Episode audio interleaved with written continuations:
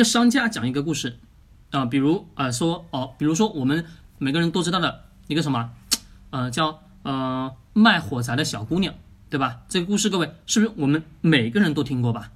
对，卖火柴的小姑娘，从很早很早啊，一直讲到我们的下一辈的再下一辈，从我们的父母那一辈一直一直讲讲到我们这一辈，我们发现我们成家了，给我们的孩子也在讲啊卖火柴的小姑娘，还有什么啊七个小矮人，没错吧，各位？那你们告诉我，这些故事的背后的原因为什么能流传？是不是好记是一个原因？还有一个什么？是我们大量的人会认为讲着讲着什么，自己就会去相信。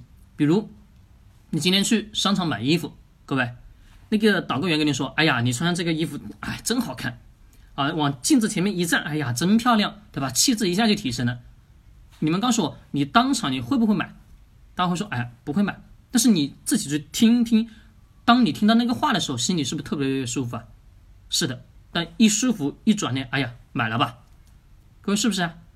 对的，不单纯的是你实践的太少，而是我们自己活在了自己的这个世界当中，你没有打开你的心往外面去走，往外面去走的路径是你得要去了解整个社会是什么样的。还有一个，我们虽然是固在自己的这个小圈子内，对不对？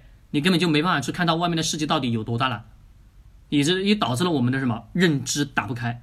这也是我一直跟他去强调，我说人这一辈子一定一定什么得要去学习，也是我们的老祖宗跟他去每个人所说的，一定要去不断的去学习的原因。一个是我们在自己小圈子内，还有一个是什么呢？还有就是我们就算很多很多人走出去了，你会发现走不远。为什么走不远？因为他走出去以后，你会发现还是在他的三公里的范围以内去活动，他就打不开更多的世界，去看到更多的商业的逻辑，去看到更多的事情事物，这也导致了这个人，哎呀，好像是感觉是走出去了，每年花了很很很很多钱，这个城市那个城市这个城市那个城市到处走，你发现回过头来，你发现自己有哪些改变呢？除了多了厚厚的什么一叠叠的机票，除了这个东西还有啥呢？好像啥也没有吧？对，因为外面的世界的商业很多东西是我们绝大多数普通人根本就接触不到的。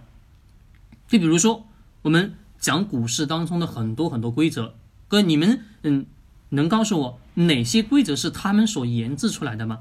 哪些词是他们所研发出来让我们普通老百姓所去运用的吗？各位，你们知道吗？你看我为什么我说呃很多的技术指标不能用？为什么不能用啊？因为本来就是人为的去设置的，让你以为哦，我按照这个指标去走就能去挣到钱，没错吧？是的，我喜欢讲真话，但是很多人什么不喜欢听，但没没办法，我还是愿意去讲，听不听在于你。好，这个我们不展开太多。一个的确是我们固在小圈子，一个就算走出去了，我们还是打不开，没错吧？就是打开的同时，需要我们去真实的去了解到很多很多很多事情的时候，我们就会发现我自己的认知就会打开了。至于说为什么每个人都得要去学习，包括我自己在内，我每年都不断的阅读书籍。大家会说啊，阅读书籍很慢，为什么要去阅读呢？第一个，冲洗自己的同时，思想的升华是不是需要？对我的认知也会慢慢慢慢被打开。其实钱的逻辑，各位没有大家所想的啊，认知这个问题，认知那个问题。第一个是我们很多人今天社会当中想的太多，做的太少，做的太少。我们先来看第一个钱，第一个我写的什么？工作，工作后面写了一个什么？时间，没错吧？